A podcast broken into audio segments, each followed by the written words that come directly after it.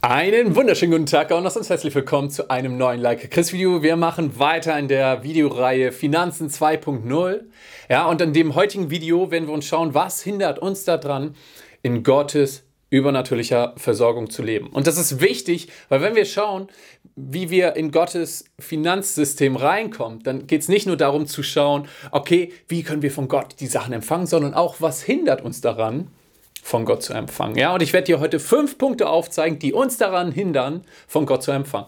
Der erste Punkt ist, wir schränken Gott ein, wenn wir glauben, dass Geld nur durch unsere eigene Anstrengung zu uns kommt, dass wir durch unsere Leistung das Geld verdienen müssen. Das lesen wir in Sprüche 10, Vers 22. Der Segen des Herrn macht reich und eigene Mühe fügt ihm nichts hinzu. Eigene Mühe fügt ihm nichts hinzu. Wenn du versuchst, alles in deinem Leben durch deine eigene Leistung zu erzielen, durch deine eigene Leistung zu erreichen, durch deine eigene Leistung zu empfangen, dann kann ich dir sagen, wird dein Leben auch nie über deine eigene Leistung hinausgehen. Aber Gottes Versorgung ist übernatürlich. Und du wirst nie das Übernatürliche erleben. Aber ich möchte dir heute sagen, Leben 2.0 ist ein übernatürliches Leben. Und ich möchte dir nur mal, dass du dir vorstellst, die Speisung der 5000, eine sehr bekannte Stelle aus der Bibel, wo Jesus nur ein paar Brote und ein paar Fische äh, hat und die auf übernatürliche Weise vermehrt, damit 5000 Leute äh, Nahrung bekommen. So gesehen waren es nicht nur 5000, sondern es wurden nur die Männer gezählt. Wenn man jetzt sagt, jeder Mann hatte noch eine Frau und ein Kind dabei, ist, war es die Speisung der 15.000. Wie viel auch immer es waren. Stell vor, Jesus hätte die Einstellung gehabt, okay, es muss meine eigene Leistung sein. Ich muss jetzt erstmal die Angel auswerfen und da einen Fisch nach dem anderen angeln. Ich muss noch nebenbei etwas Brot backen. Das wäre ziemlich anstrengend geworden. Aber Jesus hat im Übernatürlichen erlebt. Er hat gelebt. Aber Jesus hat im Übernatürlichen gelebt. Ja, und hat nicht geschaut, okay, wie kann ich es jetzt durch meine eigene Leistung, durch das Weltliche hier hinbekommen. Und die Gefahr ist auch, wenn wir alles aus unserer eigenen Leistung raustun, dann haben wir die, sind wir in der Gefahr, stolz zu werden. Und Stolz ist meiner Meinung nach die Basis, die Grundwurzel von allem Bösen, von allem Negativen. Und das Gute ist aber, in dem Moment, wo wir erkennen, okay, ich vertraue nicht auf meine eigene Leistung, sondern auf Gottes Leistung, in dem Moment können wir nicht mehr stolz werden. Warum? Weil wir sehen, okay, das ist das, was Gott tut. Das ist nicht ich. Ja, das ist er durch mich. Und so soll es sein. Und ich möchte dich darauf hinweisen, wenn du vielleicht schon mal so etwas gedacht hast oder gesagt hast, wie irgendwie, oh, ich habe jetzt schon 15 Jahre lang Gott meinem Zehnten gegeben und trotzdem hat er noch nicht meinen Wohlstand gegeben, dann zeigt diese Aussage von dir, dass du genau in diesem Problem feststeckst. Du vertraust auf deine eigene Leistung. Ich habe ja das und das gemacht, deswegen muss jetzt das und das geschehen. Vertraue nicht auf deine eigene Leistung. Das ist der erste Schritt. Der erste Punkt, der uns davon abhält, von Gott zu empfangen. Der zweite Punkt ist Faulheit. Ein Weg, wie Gott dich versorgt, ist durch die Arbeit, die du tust. Das lesen wir in 5. Mose 28, Vers 12. Der Herr wird dir den Himmel seinen guten Schatz auftun, um dein Land Regen zu geben zu seiner Zeit und um alle Werke deiner Hände zu segnen. Wenn du aber nicht arbeitest, wenn deine Hände keine Werke vollbringen, wenn du nichts tust, wie soll Gott dann das segnen, was du mit deinen Händen tust, wenn du nichts mit deinen Händen tust? Der dritte Punkt, der uns davon abhält, von Gott zu empfangen, ist Unglaube. Ja? Viele Christen glauben nicht, dass sie es wert sind, von Gott versorgt zu werden oder glauben nicht, dass Gott sie versorgen will. Das Ding ist nur, Glaube ist die Basis und ist der entscheidende Punkt, um von Gott zu empfangen. Und Unglaube ist nun die genau entgegengesetzte Kraft. Und wenn du diesen Unglauben in dir hast, entweder der Unglaube, dass du von Gott versorgt, dass Gott dich versorgen will, dann möchte ich dich nochmal ans erste Video erinnern. Schau da nochmal durch, geh die Verse durch. Oder wenn du sagst, okay, ich weiß nicht, ich glaube, ich bin es nicht wert, ich habe so viele Fehler, dass Gott mich versorgt, wie kann er mich lieben, dann möchte ich dich auf einen unglaublichen Vers in der Bibel hinweisen.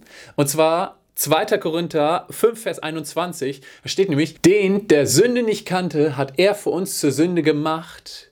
Und jetzt kommt's, damit wir Gottes Gerechtigkeit wurden in ihm.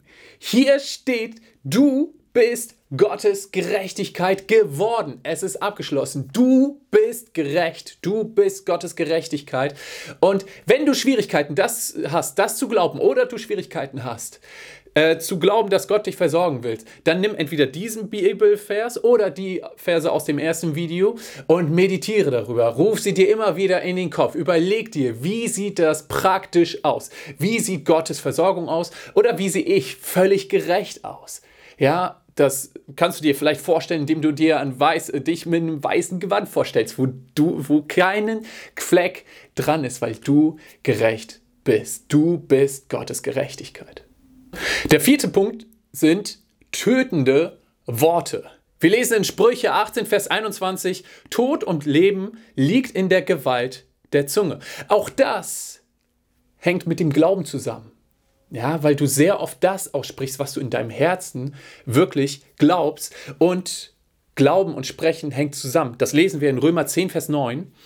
Denn wenn du mit deinem Mund Jesus als den Herrn bekennst und in deinem Herzen glaubst, dass Gott ihn aus den Toten auferweckt hat, so wirst du gerettet werden. Hier sehen wir auch, okay, Reden und Glauben, das hängt zusammen. Und wenn du wirklich in deinem Herzen glaubst, dass Gott dich versorgt, dann möchte ich dich ermutigen, hüte dich davor, etwas Gegenteiliges auszusprechen. Ich bin inzwischen sehr vorsichtig geworden, was ich ausspreche bezüglich meiner Finanzen. Und ob ich irgendwo Zweifel ausspreche oder irgendwas Negatives ausspreche, sondern achte darauf, dass ich immer gemäß dem spreche, was Gott mir zusagt. Kommen wir zum letzten und fünften Punkt, und zwar wandel nicht im Rat der Gottlosen. Es klingt vielleicht etwas seltsam, möchte euch reinnehmen in ein Vers beziehungsweise anderthalb Verse. Es geht nämlich um Psalm 1, den ersten Teil davon. Und der Satz geht dann weiter. Ich habe den Zwischenteil jetzt rausgelassen, weil der für uns jetzt hier erstmal irrelevant ist. Aber es, der Satz geht weiter bis Vers 3. Da lesen wir nämlich, wohl dem, der nicht wandelt nach dem Rat der Gottlosen. Der ist wie ein Baum, gepflanzt an Wasserbächen, der seine Frucht bringt zu seiner Zeit und seine Blätter verwelken nicht. Alles, was er tut, gerät wohl.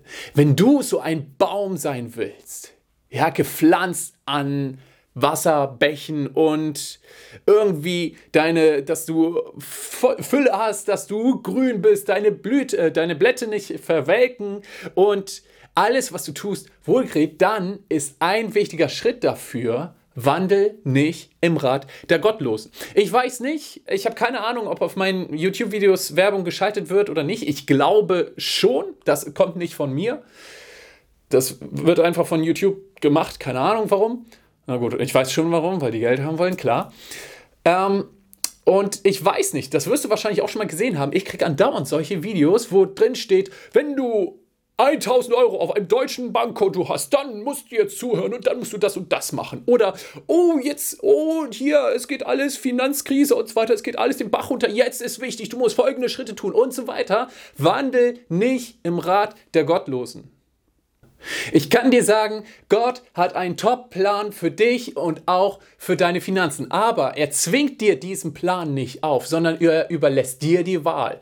Möchtest du schauen, okay, wie die Welt es macht, oh, und ich hole mir dieses Buch äh, zum Thema Finanzen und so weiter, was aber völlig weltlich ausgerichtet ist?